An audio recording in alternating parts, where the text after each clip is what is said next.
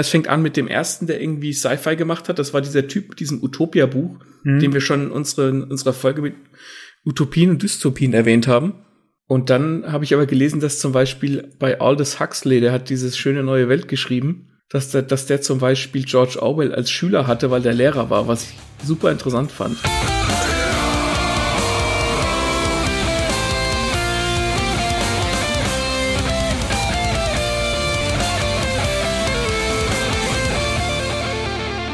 Hallo und herzlich willkommen zu einer neuen Buchrezension von Lesen und Lesen lassen mit mir, dem Sci-Fi Martin und muss ich jetzt mit einem kreativen Namen kommen, Maxe?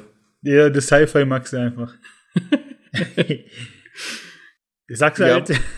nee, das war ja schon. Also muss ich jetzt mit einem kreativen Namen kommen, Maxe? Ach so, okay. Lass ich so stehen. Heute haben wir mal was ganz anderes und wir, ich glaube, wir haben schon ein paar Mal gesagt, wir haben ein bisschen was anderes, aber das ist tatsächlich anders, äh, weil das kein Roman ist, sondern etwas zum Lernen und zwar die Geschichte der Science Fiction. Genau, das ist vom Splitter Verlag, das haben wir auch als Exemplar zugeschickt bekommen zum, zum Rezensieren. Daher kleiner Disclaimer an der Stelle. Ich würde sagen, wir gehen von außen nach innen. Das wird's okay. mir, das wird's mir aus äh, einfacher machen. Ja, mach, mach. Und zwar klar, haben wir hier einen ziemlich fetten Oschi. Also, das ist, was ist das, DIN A4 oder größer? Das ist ziemlich groß und es ist ziemlich dick und es ist ziemlich schwer für einen Comic. Es ist ein Comic. Ja. Und wenn man hinten aufs Preisschildchen guckt, ist der auch nicht günstig. Ja, also, wenn man sich das ins Regal stellt, dann ist das schon ziemlich imposant. Vorne ja. auf dem Cover haben wir, finde ich, äh, ganz interessant aufgebaut, dieses ich weiß nicht, von wem das Bild ist, dieser, diese, dieser Gott und was weiß ich, wer die sich am Finger berühren. Ja. Ist das von Da Vinci? Keine Ahnung. Auf jeden Fall ist das, das, das kennt jeder. Und hier haben wir halt eben einen Neandertaler bis zu einem Astronauten, von dem ich nicht weiß, ob man ihn kennen muss. Und das symbolisiert ja ein bisschen quasi, Science Fiction hat schon vor Ewigkeiten begangen und läuft immer weiter. Genau, also das Bild ähm, ist die ist angelehnt an die Erschaffung Adams von ja, genau. Michelangelo. Ah, sehr gut. Ich kenne den Autoren nicht und ich kenne den Zeichner leider nicht, deswegen weiß ich nicht, welche Nationalitäten sie vertreten und spreche die Namen jetzt mit Sicherheit falsch aus. Ich versuche es trotzdem. Und zwar ist der Texter, das ist seine Erstveröffentlichung, steht sogar im Comic drinnen, das ist der Javier Doyo. Ich, ich sage Doyo, weil ich nehme an, er ist Mexikaner oder Spanier und wir haben hier zwei L. Und der Zeichner, das ist der Gibril Morissette äh, Pan. Der hat allerdings schon ein bisschen mehr äh, rausgebracht und zwar unter anderem Wolverine und X-Men. Ah. Also, also einer, ja, einer vom Fach. Mm, okay. Und ja, wie ist dieses Buch aufgebaut? Da sind ganz viele Anekdoten drinnen, die einfach ja erzählen, wie die Science Fiction, wie das Genre entstanden ist und wo es überall drin ist, wo es wir vielleicht gar nicht vermuten. Ja, also im Prinzip kann man sich das vorstellen. Dröge gesagt ist dieses Buch wie ein Lexikon. Das würde dem aber nicht gerecht werden. Ich würde ja. eher sagen, das ist mehr wie so eine Geschichtsstunde. Also die, eine Geschichtsstunde der Science Fiction, die bebildert ist. Ähm, für einen Comic steht da auch extrem viel Text drin. Ja. Das, das, also mein erster Eindruck war, ich war komplett erschlagen. Ich wusste gar nicht, wo ich anfangen soll. Ja. und dann habe ich einfach mal so durchgeblättert und so. Und dann stechen einem aber schon doch so Sachen ins Auge, das hat man schon mal gehört, äh, wie zum Beispiel der H.P. Lovecraft, der wird da thematisiert. Ja. Und dann bleibt man da halt hängen und dann schaut man sich dieses Kapitel so an. Und Lovecraft ja. ist jetzt auch einer, wo ich nicht sofort mit Science Fiction in Verbindung gebracht hätte, sondern vielleicht eher mit Horror. Ja, das ist, das überschneidet sich dann so ein bisschen ähm, im Falle von Horror und Science Fiction. Science Fiction kann ja in verschiedene Subgenres ausschlagen. Was ich interessant fand, weil ich wollte den Lovecraft nämlich auch erwähnen, ähm, da werden auch nicht so Informationen unterschlagen, wie dass Lovecraft eigentlich ein Antisemit war und die Juden gehasst hat, Mhm. Ähm, also da wird jetzt nicht nur die Sci-Fi glorifiziert oder die Autoren, sondern da kriegst du schon auch Infos mit, die du sonst nirgends hörst, weil klar, jeder, der ein Buch, der, der, der Bücher liest oder Science Fiction mag oder Horror mag, hat Lovecraft schon mal gehört. Aber dass der Typ selbst gar nicht so koscher war, das weiß nicht jeder. Ja, und Lovecraft ist ja nur ein Beispiel von vielen. Also da gibt's äh, mhm. viele Autoren, ich glaube, oh Gott, wie heißt der, der mit den Robotergesetzen, der Asimov? Ja. Der wird auch thematisiert, auch gleich auf der ersten Seite oder zweiten. Nee, die erste. Da stehen so Informationen drin, das finde ich eigentlich ganz spannend. Pass auf, Moment. Ah nee, das steht hier zum Beispiel. Science Fiction beeinflusst die Realität. Sie macht sich ein Bild von der Wissenschaft und manchmal holt die Wissenschaft sie ein. Isaac Asimovs drei Gesetze der Robotik werden oft für reale Anwendungen in der Haus- oder Robottechnik zitiert. Und das ist so ein Ding, das gibt's schon ewig, aber ja, das nehmen wir, wenn wir einen Film gucken, einfach her und wissen es gar nicht. Aber zum Beispiel in diesem Film I Robot von Will Smith. Ja. Ist das ja durch und durch Thema. Und das findet sich ja, wie es da drin steht, in allen Roboter-Sachen. Und ich glaube, viele Leute sagen, ähm, ja, ich mag kein Science Fiction, wissen aber nicht, dass sie Filme gucken, die Science Fiction sind und denen gefallen. Das fängt ja schon bei Sachen an wie Zurück in die Zukunft. Ja, ich, ich kenne das, ich, ich will jetzt nicht sagen Ausrede, aber ich kenne den Spruch von meiner Frau, die sagt, äh, oder früher gesagt hat, na, ich bin eigentlich kein Science-Fiction-Fan, aber Star Wars mag sie. Und dann mhm. hat sie festgestellt, ja, das ist ja mehr so Weltraum, Raumschiff, Sci-Fi. Aber so Stadt-Sci-Fi, so wie Blade Runner, das mag ich nicht. ja, ja, aber das ist ja so ein Ding. In diesem Buch wird es ganz gut aufgebröselt, wo Science Fiction überhaupt äh, überall drin steckt, wo man es gar nicht vermutet. Und das fand ich so cool. Und wie wir schon gesagt haben, man hat es aufgemacht, ist ein bisschen erschlagen. Ich habe vorne auch ein bisschen das Inhaltsverzeichnis vermisst. Wenn man aber ganz nach hinten blättert, hat man eins. Wenn man dann meint, so ja, puh, ich bräuchte jetzt ein paar Filmbeispiele oder so, ne, dass ich mir mal Science Fiction, damit ich mich damit auseinandersetzen kann, ist das sehr cool gemacht. Denn du hast hier wirklich aufgebröselt, zwölf Titel, um Science Fiction im Manga zu entdecken zum Beispiel. Oder 25 Filme, um Science Fiction zu entdecken. Und dann blättert man da eben hin. Und dann hast du mit Cover äh, die Bücher und dann hast du auch immer Informationen zu so Filmen und so. Also das ist, wie wir gesagt haben, quasi eine Vorlesung mit immer einem anderen Schwerpunkt. Du hast aber auch hier Infos und so Nachschlagewerk quasi. Ja, das ist, das habe ich auch festgestellt. Also ich habe auch gedacht, so ja, so ein Inhaltsverzeichnis wäre ganz nett, weil es gibt schon immer so ein bisschen wie so Kapitelüberschriften, je nachdem, wo du hinkommst. Du kannst das Ding aber auch ganz normal von vorne nach hinten lesen. Das ist dann wirklich, da fängt es dann an mit der mit der Urgeschichte des Sci-Fi, dann geht's los mit Utopia von Thomas Morris, was so als der erste Science-Fiction oder die erste Science-Fiction-Geschichte ähm, gilt.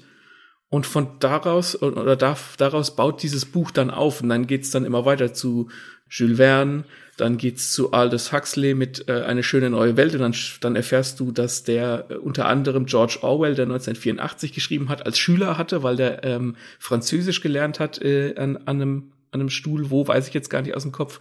Also da werden auch so Verbindungen hergestellt und die werden Informationen gefüttert, wo du denkst, ach, ist ja interessant ich habe, ich kenne George Orwell, ich kenne Aldous Huxley, aber dass die sich, dass die sich gekannt haben und dass der eine dem anderen was beigebracht hat und sein Lehrer war, das habe ich nicht gewusst. Ja. Und ich würde jetzt spontan behaupten, jemand, der absolut keine Ahnung hat von, sag ich mal, Science Fiction oder sich noch nie mit Büchern oder solchen Welten auseinandergesetzt hat, der wird es ein bisschen schwer haben. Aber auch ich habe es geschafft, quasi mich reinzufuchsen, sage ich mal, mich reinzuarbeiten und dann ist es ja doch sehr interessant, haben wir ja eben festgestellt, also da steht wirklich viel drin, man kann sich gut informieren und ich glaube, Fans von Science Fiction, die wirklich sammeln und sich auskennen und entweder neue Erfahrungen oder halt Infos sammeln möchten oder einfach sich bestätigt fühlen in dem quasi, was sie leben, ne, in ihrem mhm. Fantum, werden mit diesem Buch absolute Freude haben. Das stimmt, das stimmt. Also du, du, du holst mit, also für jemand, der sich nicht für Science Fiction interessiert, den holst du nicht ab. Aber für jemanden, der da, wie du sagst, wirklich so ein, in Anführungszeichen, Fanboy oder Fangirl ist, für den ist es absolut geeignet. Und für jeden, wie ich zum Beispiel, der ein paar Science-Fiction-Bücher gelesen hat, ein paar Science-Fiction-Filme gesehen hat, der gesagt hat, ja, könnte ganz interessant sein, holt dich absolut ab, weil du auf jeden Fall was Neues lernst. Ja, und da sind auch einfach so viele Anspielungen auf Sachen, die wir im Podcast besprechen, wie zum Beispiel sehe ich jetzt Alien, äh, George Orwell haben wir angesprochen, Schöne neue Welt hatten wir in unserer Dystopie-Folge. Also, ne, diese Science Fiction, das zieht sich durch, wie soll ich sagen, durch das ganze Literaturgenre, durch die ganze Literaturwelt, auch Filmwelt.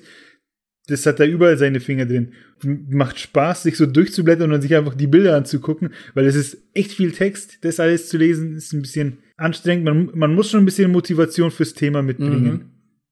Das stimmt. Aber weißt du, was ich interessant finde? Hm? Stell dir mal vor, du bist ein Autor und schreibst Utopia im, keine Ahnung, 15. Jahrhundert und 2021 hocken zwei Kerle vor Mikro und reden immer noch drüber. Ja. Dann hast du es als Autor doch eigentlich geschafft, wenn du quasi, oder wenn du wieder Asimov einfach deine drei Gesetze der Robotik begründest und wo Leute heute als Autoren, weiß ich gar nicht, wann, wann der seine Bücher geschrieben hat, aber Jahrzehnte später immer noch drüber sprechen, dann hast du es als Autor doch geschafft, oder? denke, man kriegt es zwar vielleicht nicht mehr mit, aber im Prinzip hat man es geschafft. Was ich aber in diesen, ich, ich feiere diese Robotergesetze extrem, weil sich ja dann mhm. daraus dieses Paradox, ich weiß nicht, ob es ein Paradoxon ist, entwickelt. Ähm, aber eins der Dinge ist ja, dass der Roboter quasi äh, seinen Menschen nicht angreifen darf. Ne? Es gilt ihn zu genau. beschützen. Genau. Und daraus ergibt sich ja, und das ist ja wieder so ein Ding, wo man gute Thriller- und Actionfilme aufbauen kann. Jetzt wie zum Beispiel iRobot, was finde ich kein guter Film war, aber da gibt's dieses Problem. Und so entsteht dann die vierte Regel, dass der Mensch beschützt werden muss. Und es kommt ja so weit, dass die Roboter versuchen, den Menschen vor sich selbst zu schützen und deshalb auch den Menschen angreifen. Ja, das sind solche philosophischen ähm, Dinge, die dann auftauchen, gerade bei solchen Roboterthemen, so von wegen, was ist Menschlichkeit und so weiter und so weiter. Ja klar, diese, diese Regeln, diese Grundsätze sind natürlich da, um, um beachtet zu werden, aber sie sind auch dazu da, um gebrochen zu werden. Ja, und sowas wird, finde ich, auch in diesem Buch erzählt der Leute, da erklären einem auf zahlreichen Seiten wird wirklich hier in Dingen, in Anekdoten halt äh, das Thema näher gebracht. Und ich glaube vor allem auch solche Ansätze, ne? Auf jeden Fall haben wir hier ein sehr schönes Nachschlagewerk. Äh, und ja, das macht sich einfach geil im Regal, einfach weil es so massiv ist. Mhm. Also für einen Comic ist es massiv. Das ist jetzt nicht so irgendwie so ein, so ein fettes Lexikon mit tausenden, abertausenden von Seiten. Das ist es nicht. Aber für einen Comic ist es sehr imposant. Und ganz egal, ob man es jetzt mit dem Buchrücken oder mit dem Cover in, in den Schrank stellt, das sieht auf jeden Fall gut aus. Und das sieht auf jeden Fall, man, ich könnte mir vorstellen, dass wenn das bei mir daheim stünde, dass ich immer mal wieder hingehe und das Ding aufschlage auf irgendeine Seite und wieder irgendwas lerne, was ich vorher vergessen habe. Ja.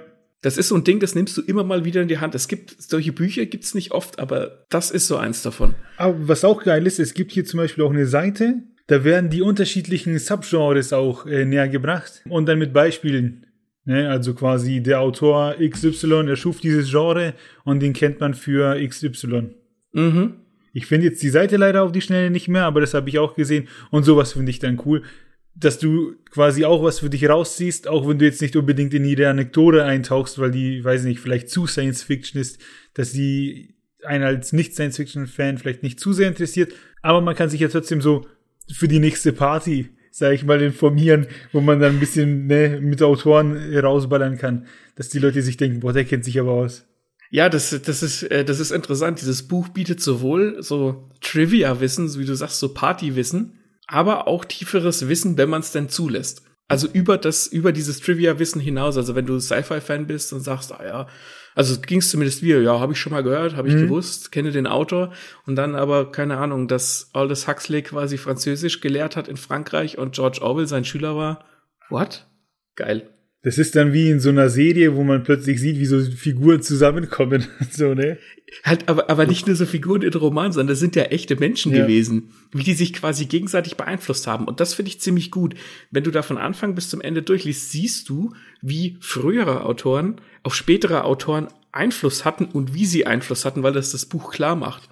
Von also daher? nicht unbedingt, dass die sich, dass die sich getroffen haben, mhm sondern dass die vielleicht irgendwas geschrieben haben, was dann später einer hernimmt und das dann quasi verwurstet und nochmal besser macht oder, oder darauf aufbaut oder ja. Ich lese hier gerade, da steht, neben dem menschlichen Körper ist es auch dessen Geist, den Wells sondiert, so wie es Robert Louis Stevenson einige Jahre zuvor mit seinem berühmten Strange Case of Dr. Jekyll and Mr. Hyde getan hatte. Der von ihm erschaffene Chemiker Griffin verfällt im Schutze seiner Unsichtbarkeit dem Größenwahn, wird zum Voyeur, zum Dieb, zum Mörder. Ah ja, da wird hier auch wieder die Parallele gezogen, ne?